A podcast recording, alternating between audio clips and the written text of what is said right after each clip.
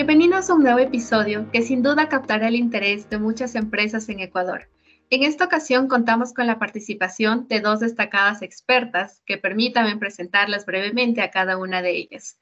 Eva Vila Mazanas es economista de formación con una experiencia de más de 20 años en consultoría en varios países de Europa y en Estados Unidos.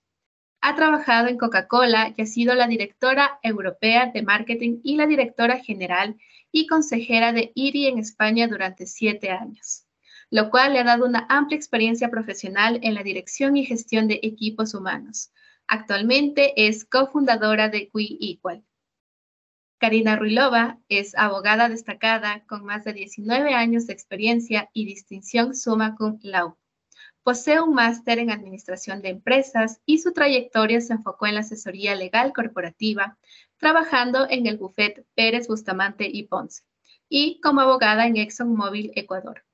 Docente y directora de la Escuela de Formación de Directoras con Propósito, docente en IDE Business School y la UTLA. Actualmente es CEO y fundadora de Diversidad e Inclusión Ecuador y su enfoque formativo se ha centrado en la gestión de la diversidad e inclusión con formación en universidades como SEC, Pensilvania, Yale y Tufts. Agradecemos mucho su presencia el día de hoy y compartir sus conocimientos con nosotras. Bienvenidas. Gracias, Michelle, por la invitación. Gracias. Listo. Para dar inicio a la entrevista y pues explicar un poco a nuestros oyentes, en el marco de la ley orgánica para impulsar la economía violeta y su reglamento, es muy importante comprender la trascendencia de esta legislación. Esta normativa, respaldada por el decreto 928, emitido por el aquel entonces presidente de la República el 20 de noviembre del 2023, establece pautas muy fundamentales para poder fomentar la igualdad de género y prevenir el acoso en el ámbito laboral. Aspectos destacados de la ley y el reglamento incluyen el plan de igualdad, medidas contra el acoso sexual y laboral, el distintivo sello violeta, inspecciones laborales y requisitos de cumplimiento societario. Es por ello que el propósito de esta entrevista con expertos en planes de igualdad es proporcionar a las empresas una información actualizada y de calidad sobre las implicaciones de la ley orgánica para impulsar la economía violeta y su reglamento. El fin es poder promover la igualdad de género en el ámbito laboral y crear entornos laborales inclusivos. Las preguntas que el día de hoy vamos a realizar van a estar enfocadas en cubrir los aspectos más relevantes de la ley y el reglamento con el fin de comprender los requisitos y obligaciones que les corresponden en materia de planes de igualdad. Es por ello que, Karina, me, encantaría empezar diciendo qué es un plan de igualdad y por qué es importante que las empresas estén informadas sobre ello. Bueno, buenos días con todos. Eh, de acuerdo al reglamento 5, nos dicen que el plan de igualdad es una serie de medidas cuyo objetivo es lograr la igualdad de oportunidades y trato tanto para mujeres como para hombres dentro de las empresas, además de eliminar la discriminación y el acoso en el lugar de trabajo.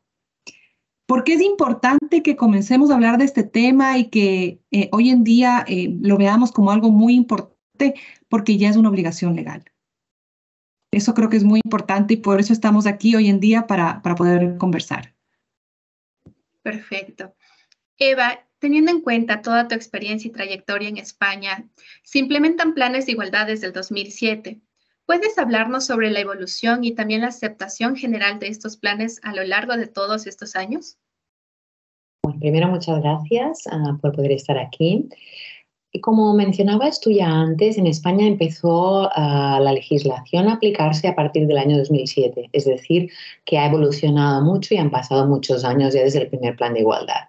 El primer punto más relevante fue que cuando empezó ah, la obligatoriedad de las empresas de hacer planes de igualdad, primero estaba centrada solo en un tipo determinado de empresas que eran muy grandes y poco a poco, hasta hace ah, solo realmente tres años, no estaban obligadas las empresas hasta 50 personas o 50 y más. En cambio, en el caso de Ecuador, habéis empezado más tarde, pero habéis empezado exactamente con la misma obligatoriedad que existe hoy en España. Es decir, es prácticamente para cualquier empresa ya, digamos, de un tamaño medio. Aparte de este punto, otro punto muy importante es la eh, realización del plan. Ha evolucionado desde un punto de vista de requisitos, es decir, cada vez Ah, nos hemos dado cuenta que es necesario abarcar algún aspecto adicional más. Empezamos por los puntos más importantes y los puntos más importantes son comunes con los planes que se están empezando a realizar en Ecuador. Son exactamente los mismos, simplemente se han añadido posteriormente un par de puntos más que quizás son un poco menos prioritarios, pues como temas de comunicación, por ejemplo. Pero la estructura es extremadamente parecida. Y luego se ha creado una metodología. Inicialmente pasó lo que supongo está pasando en un país que empieza con una metodología nueva y con una ah, obligación legal nueva, de que no estaban totalmente definidos cómo hacer los procesos del diagnóstico. El diagnóstico, pues seguramente lo hablaremos en un rato, es el momento inicial de cuando la empresa empieza a hacer un plan de igualdad, donde hace una foto foto en el sentido, digamos, eh, no literal, ¿no? De cómo están sus indicadores más importantes en términos de igualdad. Entonces, se ha evolucionado mucho en buscar la manera más óptima de hacer un análisis que sea lo más correcto y objetivo posible. Perfecto. Karina, en este caso, en Ecuador, ¿cuáles son las empresas que están obligadas a implementar un plan de igualdad y cuál sería el plazo límite para llevar a cabo este proceso obligatorio? Bueno, aquí, como, como dice Eva, eh, estamos tomando los requisitos que hoy en día se tienen en España. Eh, estamos hablando que las empresas ecuatorianas que tengan 50 o más trabajadores dentro de su empresa tienen la obligación de presentar el plan. Y bueno, y el plazo para presentar este plan es el 20 de enero del 2024. Que ya estamos próximos a acercarnos a esta fecha. Eva, y basándote igual en tu larga trayectoria y experiencia, ¿podrías compartirnos o cuáles serían las lecciones valiosas que podríamos aplicar en Ecuador al comenzar a implementar los planes de igualdad? Hay varias. Una primera creo que es de y es muy normal, seguramente inicialmente, es no enfocar un plan de igualdad como un requisito, digámoslo, legal o de compliance, sino como un nuevo proceso que vamos a incorporar dentro de esta compañía, como muchos otros que hemos ido incorporando durante el tiempo, que va a ayudarnos a ser una mejor empresa. Entonces, es un punto que eh, lógicamente requiere un tiempo, pero pasó lo mismo cuando hablábamos de temas de sostenibilidad eh, ecológica o de muchos otros ah, puntos, pues hace, hace quizá un poco más de tiempo. Y el segundo es dedicarle los recursos que requiere. Hacer un plan de igualdad bien hecho, es decir, que tenga una utilidad para la organización, requiere una serie de recursos, de tiempo y de expertise ah, que son necesarios. Entonces, no nos precipitemos a hacer un plan eh, simplemente para cubrir un nuevo requisito legal, sino que tomémonos el tiempo y los recursos y la ayuda necesaria para hacer algo que realmente va a impactar hoy y en el recorrido de nuestra compañía. Qué importante. Sí. Karina, en este caso, ¿cuál sería la entidad o la persona responsable de llevar a cabo la elaboración del plan de igualdad y cuáles serían los requisitos que tendrían que cumplirse? Bueno, el reglamento nos dice que antes de realizar el plan se debe realizar el diagnóstico y que es la empresa la responsable de hacer este diagnóstico. Una vez que realice el diagnóstico, esta tiene que ser sociabilizada con todos sus trabajadores. Em, aquí, eh, una vez que se tenga el diagnóstico, bueno, se comienza a revisar y a evaluar y a determinar cuáles serían las medidas de implementación. Eso es lo que vendría a llamarse el plan de igualdad.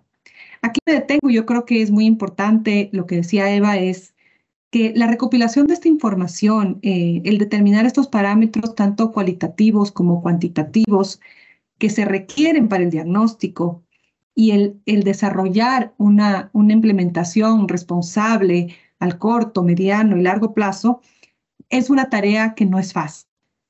Eh, por eso un poco les queríamos invitar a las empresas a que se dejen acompañar y se dejen asesorar porque estos procesos son más complejos de lo que parece. Eva, en este caso, ¿cuáles serían los pasos iniciales que debo seguir para dar inicio a la implementación del plan de igualdad? continuando con lo que ha empezado a mencionar Karina, el primer paso es precisamente crear el equipo de personas que van a hacer este diagnóstico. Sin este diagnóstico, que es la situación de punto de partida, no podemos desarrollar medidas para mantener lo que ya estamos haciendo bien o medidas nuevas para mejorar la situación en igualdad. Con lo cual, primero es ese equipo. Ese equipo que yo también recomendaría, sobre todo en el primer plan, quizá cuando hagáis el segundo, el tercero, lógicamente tendréis más experiencia, pero un equipo con experiencia, ¿de acuerdo? Y planear sobre todo para el diagnóstico estos recursos que sepan analizar información. Estamos hablando de un plan donde se necesita analizar muchos datos em, organizados de una manera determinada y necesitamos unos recursos que tengan experiencia tanto en el análisis de datos como en el análisis de cuáles son las medidas relevantes en cada uno de los puntos que marca el reglamento. Y después de haber iniciado este diagnóstico, también necesitaremos seguramente ayuda en la implementación, ¿no? Porque necesitamos saber qué tengo que hacer para mejorar. Seguramente no he implementado esas políticas porque las desconozco. Entonces, deberíamos tener la asesoría, buscar los best practices que existen en el mercado, porque la mayoría van a existir de ¿Qué ocurre si me encuentro en una situación determinada? Analizar cualquiera de los ámbitos de analizar y qué puedo hacer para que mi empresa en los próximos años vaya mejorando. Perfecto. Justamente la siguiente pregunta va en esto en relación. Karina, ¿cuáles serían los temas mínimos que deben abordarse en el proceso del diagnóstico de situación previo a la elaboración del plan de igualdad según lo indicado que está en el reglamento? Sí, bueno, eh, lo que se establece es que en el diagnóstico se debe tomar en cuenta todos los cargos o puestos de trabajo, todos los niveles jerárquicos. Se debe tomar en cuenta eh, en el análisis también aquellas personas que están en teletrabajo. Y estos datos deben ser desagregados de acuerdo al género, las categorías, los niveles y los cargos. ¿Qué información tiene? Bueno, eh, es igual a la que se pide en la ley española Inicialmente son los datos de un empleado, del empleador, de la empresa, la actividad, los años de, operación, la constitución, el número de trabajadores, determinar cuáles son hombres, qué números son hombres, qué números son mujeres. Eh, bueno, establece que hay que detallar cómo es tu proceso de contratación, de selección, de formación, de ascensos, también pide que se determinen los cargos y jerarquías que tienes en tu organización y cuáles están ocupados por las mujeres. También se, permite, se dice y se establece que debe identificarse a las mujeres en los cargos de toma de decisiones. ¿Cuántas mujeres tienes en los cargos de toma de decisiones? También eh, establece que se debe determinar si existe igualdad salarial, ¿sí? Eh, cómo es la retribución económica de la organización, explicar su estructura, las condiciones de trabajo, los horarios, eh, los beneficios que se tienen para cuidadores, sean estos hombres, sean mujeres, cómo se ejerce el ejercicio responsable del equilibrio entre la vida personal, familiar y laboral en la organización. Eh, también las medidas de prevención de la discriminación, del acoso laboral o sexual por razones de género. Y aquí me detengo porque la normativa en una parte específica establece que todas las empresas deben realizar una capacitación anual a sus empleados y a sus, y a sus directivos sobre la prevención de acoso. Una vez levantada esta información, que es lo que se conoce como el diagnóstico inicial, se comienza a desarrollar la implementación, que es el plan, los pasos a seguir. El plan debe contener las medidas con su plazo de ejecución respectiva y los indicadores, los medios y recursos para la implementación, el seguimiento y evaluación, así como el calendario de actuaciones y finalmente el sistema de seguimiento, evaluación y revisión periódica que va a utilizar la empresa para dar cumplimiento al plan de igualdad. Correcto. Eva, ¿nos podrías brindar algunos consejos a las empresas, sobre todo, para poder lograr con éxito este, este proceso de diagnóstico previo a la elaboración del plan? Sí, es muy importante definir todas las, no solo los ámbitos que se van a estudiar, porque los ámbitos que se van a estudiar, los ámbitos mínimos los fija eh, el reglamento, sino cómo los vamos a estudiar. Y os voy a dar un ejemplo que va a ilustrar los otros, ¿de acuerdo? Hay un tema muy importante que es la retribución. Eh, lo que se quiere mirar en un plan de igualdad es que las personas que ocupen un determinado puesto, independientemente de su género, si ocupan un determinado puesto, tengan una retribución igualitaria. Entonces, esto es muy fácil de decir, eh, pero es muy complicado de medir, porque no hay persona idéntica y a veces uh, es complejo uh, separar la persona de la posición y del puesto de trabajo. Entonces, por ejemplo, en este caso determinado, lo que se tiene que hacer es un análisis de todas las posiciones que hay en un trabajo, en una empresa, desde la persona quizá que uh, abre las instalaciones a la persona que sea la máxima directiva. Una vez se han determinado cuántas posiciones existen en la organización, 20, 30, 50, las que sean, luego se ha de valorar la importancia que tienen estas posiciones para la empresa. Y esa valoración ha de ser objetiva. Y eso es complicado, porque se tienen que definir, se ha de crear como un modelo para definirlo de forma objetiva pues definiendo variables como em, el equipo que tiene esa persona, el riesgo que pueden tener sus decisiones, el presupuesto que puede tener esa persona. Y después sí que ya analizaremos si todas esas personas que realmente tienen el mismo puesto tienen retribuciones igualitarias, o no. Con eso quiero decir que al final tienes que desarrollar un pequeño modelo matemático ¿no? Para poder comparar las distribuciones. No se trata de comparar la distribución de dos o tres personas que trabajan en un departamento determinado, sino que se trata de hacer un modelo que puntee esos puestos y luego tenga en cuenta las personas. Entonces, es más complicada la aplicación de la ley que eh, el leer ¿no? lo que tenemos que hacer. Y he puesto este punto en concreto porque ha sido uno de los que ha sido más complejos de, reglamentar en España y donde cada X años se, se ha ido mejorando para poder tener un modelo que realmente sea igualitario. Correcto. Seguramente muchas empresas van a tener esta duda Cari, ¿cuáles serían las entidades o las personas encargadas de dar este seguimiento y evaluar la implementación de los planes de igualdad en las empresas? ¿Y cuál sería la duración de su vigencia?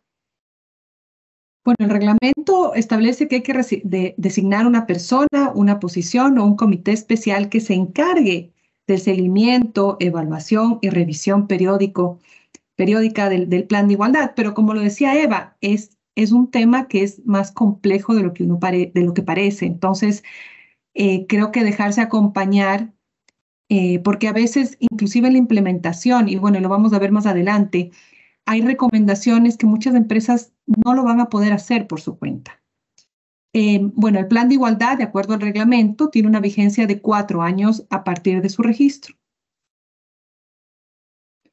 En este caso, Eva, eh, ¿nos podrías describir cómo ha sido el proceso del cambio cultural y organizacional en las empresas españolas a medida que iban adoptando los planes de igualdad? Os digo, pues en España pues hace ya bastantes años que las empresas tienen la obligación de hacer los planes de igualdad y ha pasado para volver a hacer una similitud, ¿no? como con otros procesos que se han integrado en la forma de trabajar en la organización, ¿de acuerdo? Os pongo un ejemplo. El plan de igualdad es una herramienta eh, muy interesante para, eh, por ejemplo, cuando tú haces promociones dentro de la organización, revisiones salariales, contratas a una persona de fuera de la organización, es una de las herramientas que te va a ayudar, por ejemplo, a fijar la retribución de esa persona. Habrá otras herramientas como seguramente la competitividad en el mercado, ¿no? Pero es una herramienta más que se va a utilizar dentro de lo que serían los planes de gestión o del Departamento de Recursos Humanos o el Departamento de Finanzas o eh, cualquier otra área, digamos, dentro de la organización.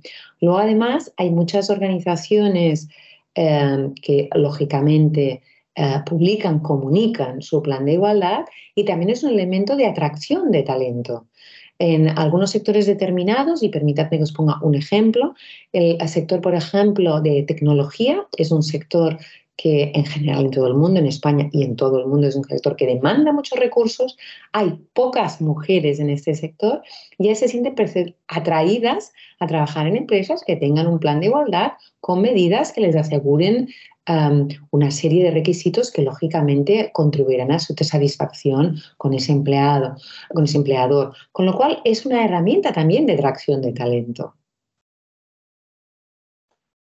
Correcto. Aquí en Ecuador seguramente tenemos que dar eh, todo un proceso para poder realizar los planes de igualdad, pero coméntame, Cari, ¿cuáles serían las responsabilidades que tiene el Ministerio del Trabajo como tal y las entidades certificadoras que en este caso serían las delegadas en el proceso del registro de los planes de igualdad? Bueno, ellos por el momento tienen la obligación de recibir estos planes, las solicitudes eh, que sean presentadas en el ministerio, porque ellos lo que ofrecen es más adelante establecer una plataforma donde los usuarios, es decir, las empresas, puedan subir directamente sus planes. Entonces, por el momento es recibir los planes y comenzar a hacer la revisión de estos planes. Perfecto. Eva, en este caso, ¿hay innovaciones o mejores prácticas específicas que se hayan desarrollado en España en relación con los planes de igualdad y que puedan servir de ejemplo para otros países? Precisamente ah, he mencionado hace poco uno de los aspectos que yo creo que es una mejor práctica y es el análisis retributivo. Ah, porque es uno de los puntos eh, más complejos de analizar y uno de los puntos también donde hay eh, seguramente una demanda más alta ¿no? de parte de las personas, eh, porque sigue existiendo una diferencia salarial entre hombres y mujeres, depende del país, pero aproximadamente de un 20%, incluso superior. Con lo cual, en este punto, como era un punto clave, un punto demandado por la sociedad, un punto demandado por las empresas, ha habido muchas evoluciones y, como os digo ahora, existe una metodología muy sólida, revisada por la Organización Internacional del Trabajo y por distintas organizaciones eh, académicas internacionales, que puede ser muy útil para hacer unas valoraciones de puesto de trabajo totalmente objetivas y un análisis eh, que permita eh, tomar las decisiones eh, justas y correctas en las organizaciones. Yo creo que este sería seguramente uno de los puntos eh, más relevantes de mejores prácticas.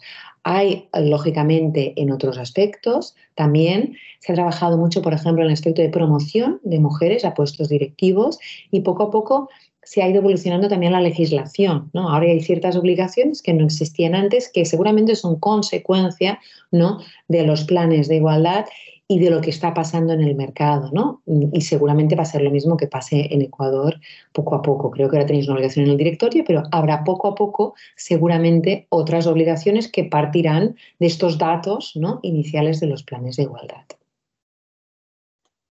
Perfecto. Karina, para poder concluir, una vez que una empresa ya ha seguido todos los pasos que nos han compartido hoy para implementar un plan de igualdad, ¿podrías detallarnos cuál es el procedimiento específico para registrar dicho plan? Y además, ¿cuáles son las posibles razones que podrían llevar el rechazo de este registro o qué otros factores deben considerarse en este último proceso?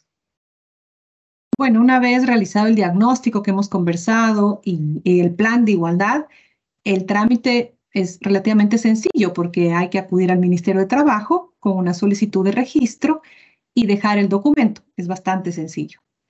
¿En qué caso se podría dar una devolución, una aclaración, cuando estos planes no cumplan con los requisitos establecidos por ley?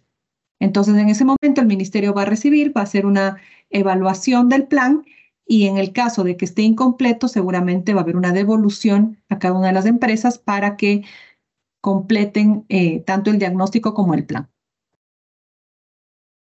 Perfecto.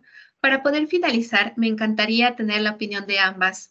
¿Cuáles serían los desafíos únicos y las oportunidades que se presentan en la implementación de planes de igualdad para las empresas? ¿Quieres que empiece yo? Yo no lo plantearía como un desafío, Eh, entiendo lógicamente que la primera vez va a ser más laborioso, sobre todo si, no nos acompañamos de alguien que tenga experiencia, pero es una oportunidad de crear compañías, modelos igualitarios, lugares de destino, no solo para mujeres, ¿no? sino para todas las personas en general y además crear empresas con impacto social, que es algo que están buscando las personas y los clientes. Quieren comprar productos y servicios de empresas que son justas y, y igualitarias también. Coincido contigo, Eva, porque al final de cuentas el desafío es que las empresas hagan estos diagnósticos y planes de una forma íntegra y responsable, porque van a hacer su hoja de ruta para alcanzar la igualdad. Y, yo creo que la oportunidad que tenemos hoy en Ecuador, las empresas ecuatorianas, es justamente que podamos comenzar a transformar estas empresas en espacios más igualitarios, más diversos, más inclusivos. Entonces, como tú dices, es, la oportunidad para generar impacto social más allá de los requisitos establecidos por ley. Bien, queremos agradecer sinceramente a nuestras expertas, Karina Ruilova y Eva Vila Mazanas, por compartir sus conocimientos y experiencias valiosas en la implementación de planes de igualdad, tanto en Ecuador como en España. Estamos muy seguros que sus perspectivas son esenciales para las empresas de Ecuador, especialmente en este momento, ya que la fecha límite, como nos comentó Karina, está muy próxima para la presentación de los planes de igualdad. Y si desean obtener más orientación o asesoramiento en este ámbito, no duden en contactarlas a través de Diversidad e Inclusión Ecuador, donde estaremos encantadas de guiarlos en el camino hacia la igualdad en sus organizaciones. Y esperamos que esta conversación haya sido esclarecedora para nuestros oyentes y también que logre inspirar a cambios positivos en sus propias prácticas empresariales. Continuaremos explorando temas especiales en futuros episodios y esto sería todo por hoy.